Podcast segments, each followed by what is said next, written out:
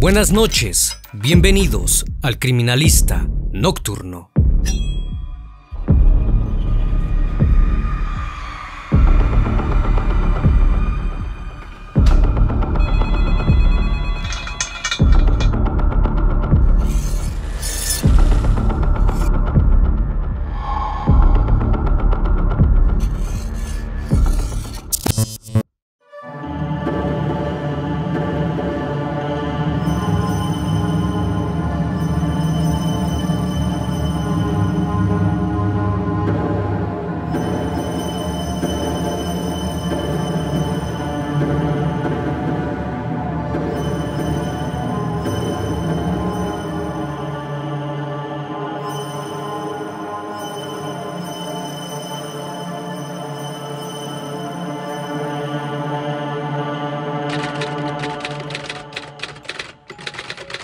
Gran Bretaña, año 2010. El 25 de mayo de 2010, el encargado de la seguridad del edificio Olmith Court se encontraba revisando las cámaras de seguridad de las imágenes grabadas durante el fin de semana, cuando de pronto hizo un terrible descubrimiento y debido a esto decidió llamar a la policía. El criminalista nocturno. En las imágenes, la cámara de seguridad número 14 muestra a un sujeto llegando a su apartamento acompañado de una mujer a eso de las 2.30 de la madrugada del día 22 de mayo. Se le ve charlando mientras caminaba por el pasillo de la planta hasta su apartamento. Poco después la mujer sale corriendo de la casa aterrorizada, como si estuviera intentando escapar. Al parecer algo sucedió en el interior que hizo que ella se asustase y tratara de huir. Probablemente su experiencia en el entorno violento del barrio rojo hizo que la mujer entendiese que debía salir del apartamento si quería conservar la vida. Tal vez al observar las cosas que este sujeto tenía en su hogar y las fotos que había en las paredes le hicieron tomar la sabia decisión de huir. Sin embargo, la mujer no llegó muy lejos. En el video, la dama sale corriendo y pocos segundos después aparece el sujeto con unos guantes negros que entre sus manos sostiene una gran ballesta. Seguido de esto apunta a la mujer y efectúa un primer disparo, con el que logra herirla. Después se acerca a ella y le dispara una segunda vez, en esta ocasión en la cabeza. En la secuencia siguiente se puede ver al sujeto arrastrando el cuerpo inerte de la chica hacia el interior de su apartamento. Al pasar junto a la cámara, levanta la ballesta en señal de victoria y desaparece de la grabación. Poco después vuelve a salir de su domicilio, se dirige directamente a la cámara de seguridad y hace un gesto obsceno. En las siguientes horas de la grabación, se le observa entrar y salir varias veces del piso con unas bolsas negras y una mochila. Posteriormente otras cámaras lo captan con una pesada bolsa de plástico negra que lleva sobre su hombro derecho. Cruza la calle y camina hacia la estación de tren. Después desciende en la estación Shipley y camina hasta el río Aire, finalmente arroja la bolsa. El sujeto fue identificado como un inquilino de los apartamentos, llamado Steven Griffiths. Los agentes de investigación y la policía acudieron a su apartamento y forzaron la puerta para entrar. Cuando los agentes entraron, el individuo gritó diciendo una incoherencia y fue detenido de forma inmediata. Ese mismo día, ya por la tarde, el equipo de investigación se dirigió al río Aire, luego de que un hombre encontró una mochila flotando en el río. Una vez que arribaron con la ayuda de buzos de la policía, lograron encontrar no una, sino dos bolsas negras que contenían 81 restos de un cuerpo humano, incluidas las manos y la cabeza, que todavía tenía la flecha de la ballesta incrustada. La mujer fue identificada como Susan Blimers, de 36 años de edad, también se encontró la mochila vista por el hombre en cuyo interior había una ballesta y varios cuchillos y lo que parecían restos de carne. Lo inesperado fue que en una de las dos bolsas encontradas había una columna vertebral y restos de otra persona. Una vez en custodia policial, los oficiales le preguntaron a cuántas mujeres había asesinado. Él levantó seis dedos y dijo a cinco, aunque solo dio tres nombres, pero después aseguró que había acabado con la vida de muchas mujeres, comparándose con el destripador de Yorkshire, Peter Sutcliffe. Tras conocer los detalles de su detención, se especuló sobre el hecho de que Griffiths fue consciente de que estaba siendo grabado. Tal vez pensó que las cámaras no funcionaban o que si lo hacían, no habría nadie comprobando todo lo que se grababa. Irónicamente, Stevens había resuelto el caso gracias a esas grabaciones y por fin podría conseguir la misma fama que sus ídolos, los asesinos en serie. En las siguientes 24 horas, Steven Griffiths fue interrogado por el crimen de Susan Blimers, el cual confesó de forma inmediata. Susan se crió en Bradford, disfrutó de una cómoda clase media, viajaba mucho al extranjero y vestía ropa de marca. Sin embargo, cuando llegó a la adolescencia, empezó a experimentar con drogas y su vida comenzó a descender de una forma radical. En ese entonces ella estaba estudiando enfermería, pero debido a su adicción, la echaron de la universidad. Para poder solventar su vicio, comenzó a trabajar en las calles como dama acompañante cuando apenas tenía 25 años. La noche del 21 de mayo, su madre la dejó a su apartamento y Susan le dijo que más tarde le marcaría cuando hubiese acabado su turno. Sin embargo, no lo hizo, pero su progenitora no se preocupó de ello y esperó la llamada al día siguiente, pero tampoco llamó. Horas más tarde su novio tocó a la puerta de la casa de su madre para preguntar por ella, pues había tenido una discusión la noche anterior y no había vuelto a casa. Preocupados por la joven, llamaron a la policía para reportar su desaparición, quienes de inmediato se dieron cuenta de que algo no andaba bien, pues en menos de un año, tres mujeres del barrio rojo habían desaparecido misteriosamente. Susan Rasworth, de 43 años, y Shelley Armitage, de 31. Esta última era amiga de Blimers y pronto la policía estaba por saber qué les había pasado. En las imágenes del interrogatorio policial se puede ver a Griffiths relajado, bebiendo té, mientras mantiene la vista baja y contesta sin preocupación a las preguntas. La policía había revisado las cintas de las cámaras de seguridad del edificio Old Court de los días en que desaparecieron Susan y Shelley lo que encontraron fue revelador. En ambas fechas se podía ver al sujeto sacando grandes bolsas de basura. Los detectives estaban convencidos de que en su interior se encontraban los restos de las dos mujeres desaparecidas. Griffiths admitió los asesinatos, pero se negó a responder de qué forma acabó con ellas y dónde ocultó lo que quedaba de sus cuerpos. Susan Rasworth era una mujer de 43 años que llevaba poco tiempo ejerciendo como dama de compañía para poder pagar su adicción a las drogas. Su vida había sido bastante normal. Provenía de una familia humilde y nunca había tenido ningún problema con la justicia ni con las drogas. A los 30 años estaba casada y era madre de tres hijos. Su matrimonio se rompió y fue entonces cuando todo su entorno cambió, debido a que tras la ruptura, Susan inició una relación con un hombre que la introdujo en las adicciones.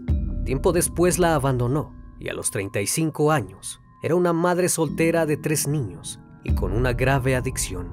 La única forma que encontró en ese entonces para poder solventar sus gastos fue vender sus servicios íntimos en el barrio rojo de Bradford. El 24 de junio de 2009, Susan Rasworth despidió de su madre a eso de la una de la tarde, cuando se dirigía a Bradford para comprar un medicamento que le ayudaba para la desintoxicación y poder controlar su dependencia a las drogas. Las horas pasaron y no llegó. A partir de ese día, nadie volvió a verla. A pesar de su estilo de vida y su adicción, Susan siempre estaba en contacto con su madre y con sus hijos. Nunca había desaparecido más de dos días. En un principio pensaron que quizás su ausencia se debía a que había decidido cambiar su vida, ingresando a un centro de rehabilitación, pero a medida que pasaron los días, decidieron denunciar su desaparición. La policía interrogó a todos los conocidos de la mujer, tratando de descubrir si alguien de ellos podría ser sospechoso, pero no encontraron nada. Su móvil no había sido utilizado, ni tampoco sus tarjetas reportaban algún movimiento. Parecía como si se la hubiese tragado la tierra. La policía no tenía ningún indicio de lo que había pasado con ella. Fue entonces que la familia recurrió a los medios locales en un intento de que la colaboración ciudadana ofreciese alguna pista que permitiera localizar a Susan. Tuvo que pasar casi un año para que la familia pudiese descubrir lo que le había ocurrido. El final de Susan Raswer se transformó en un enigma, pues el criminal no quiso dar detalles de lo que había hecho, ni de dónde se encontraba su cuerpo.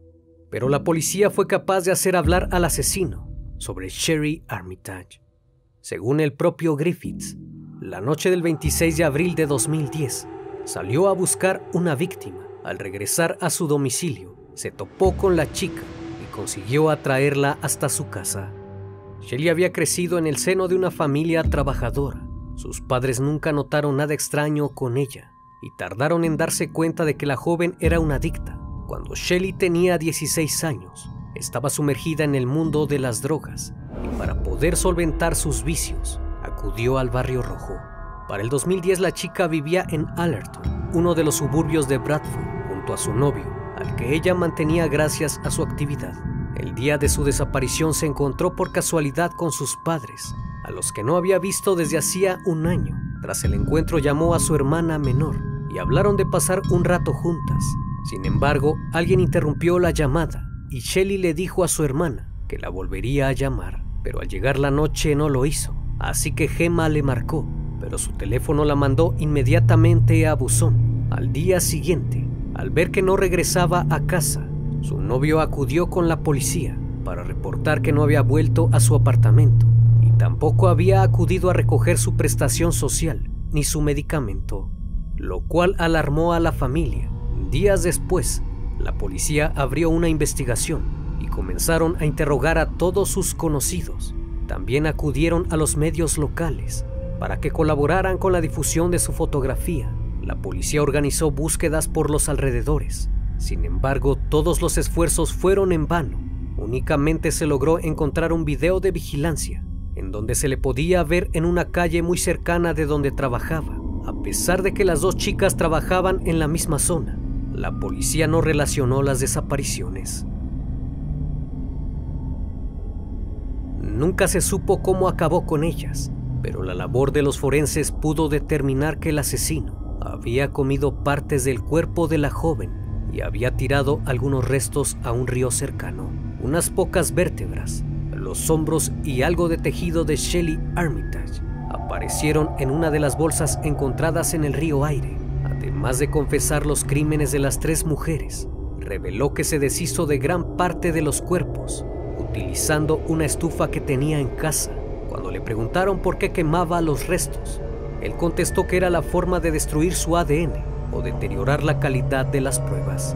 Dijo también que nadie se percató de la cantidad de humo que producía la combustión de los restos. Aseguró que se preparó para ello, utilizando una máscara de oxígeno, y señaló de irresponsable al encargado de revisar las cámaras, pues si alguien lo hubiese reportado, lo hubieran detenido antes. Admitió que después de acabar con las tres mujeres, las había desmembrado y despellejado con herramientas eléctricas, un martillo, cuchillos y una espada samurái. En el registro de su apartamento se encontraron algunos cuchillos, una espada japonesa y otra ballesta. Mientras se llevaban a cabo los interrogatorios, el equipo de criminalística analizó de forma minuciosa el apartamento de Griffiths y lograron darse cuenta de que algunas baldosas estaban despedazadas. Parecía indicar que el asesino había tratado de deshacerse de todos los indicios. Aún así, encontraron restos de ADN de las tres mujeres en el baño y la cocina de la vivienda. Se confirmó que Steven había seccionado a las tres mujeres en la bañera. Además, había cocinado y comido algunos de sus restos. En su ordenador hallaron imágenes del cuerpo de Shelley en la bañera. El hombre había escrito en la espalda de la joven, mi esclava íntima. Cuando se le preguntó qué lo motivó a asesinar a las chicas, no logró dar una respuesta concreta, pero tras la insistencia de los investigadores, dijo, soy un misántropo que detesta a la raza humana. A veces asesinas a alguien para aniquilarte a ti mismo o a una parte de ti mismo Finalizó diciendo que cortó los cuerpos en el baño y comió parte de ellos antes de deshacerse de las partes restantes de cada chica. Cocinó los dos primeros, pero se comió el tercero crudo, luego de que su olla se rompió. Steven Sound Griffiths nació el 24 de diciembre de 1969 en Disbury, siendo el primogénito de tres hermanos, hijo de Stephen Griffiths, quien trabajaba como vendedor, y Moira DeWirt, una telefonista. Cuando Stephen tenía 13 años, sus padres se separaron y los tres hijos pasaron al cuidado de su madre, mudándose a una casa de protección oficial, propiedad del ayuntamiento de Wakefield. Pese a sus precarios ingresos, Moira consiguió pagar la educación de Stephen en el Queen Elizabeth Graham School de Wakefield, una prestigiosa escuela privada. En el colegio, Stephen era muy poco sociable y sacaba buenas notas. Sin embargo, todo cambió cuando llegó a la adolescencia, pues comenzó a realizar pequeños robos en tiendas, llegando a atacar con un cuchillo a un empleado que lo sorprendió robando. Debido a eso pasó tres años de internamiento en una correccional y como su familia no lo visitó durante su estancia ahí, cortó todo contacto con ellos, pues se sintió abandonado. Una vez liberado de la tutela de menores, los servicios sociales le proporcionaron un departamento en Manningham, una zona de Bradford. El joven retomó sus estudios en psicología en el Colegio de Bradford. En 1989 fue ingresado en un hospital psiquiátrico, en donde fue diagnosticado con un trastorno de la personalidad sádico, psicópata y esquizoide, con tendencias a las fantasías violentas, condenado a cumplir una condena de dos años en prisión. Si bien era un peligro para la sociedad, no se le podía considerar un enfermo mental, por lo tanto debía ser encarcelado. Esto luego de agredir a una joven con un cuchillo y por posesión de una pistola de aire comprimido, la cual utilizaba para agredir a las personas. Durante su estancia ahí, dijo que deseaba convertirse en asesino en serie. Para 1993, Steven ya había sido liberado y lo primero que hizo fue retomar sus estudios en psicología. Durante esos años conoció a muchas parejas sentimentales, pero no duraban mucho con él, ya que el chico tenía una personalidad trastornada y estaba obsesionado con los asesinos en serie. Tanto así que tenía fotos en su pared de algunas víctimas y muchos libros que hablaban sobre el desmembramiento. Ninguna de sus parejas logró soportar estar con él por mucho tiempo. Ya para el 2004, Griffiths era adicto a las drogas, al alcohol y a las páginas explícitas de adultos, con contenido violento.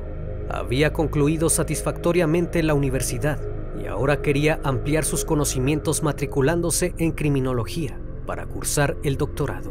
En su página web Stevens se describía como una persona solitaria que despreciaba al ser humano declarándose abiertamente como misántropo. Durante esos años, alquiló un apartamento en un edificio cercano del barrio rojo de Bradford, donde muchas mujeres adictas acudían para ofrecer sus servicios íntimos.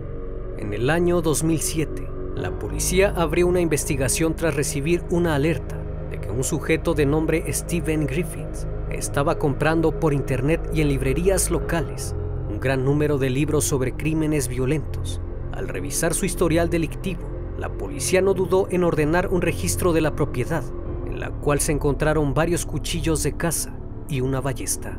Era evidente que este sujeto tenía un comportamiento criminal muy peligroso que desataría tarde o temprano. Griffiths era un hombre de aspecto muy extraño y solitario, que vestía de largos abrigos de cuero y gafas oscuras.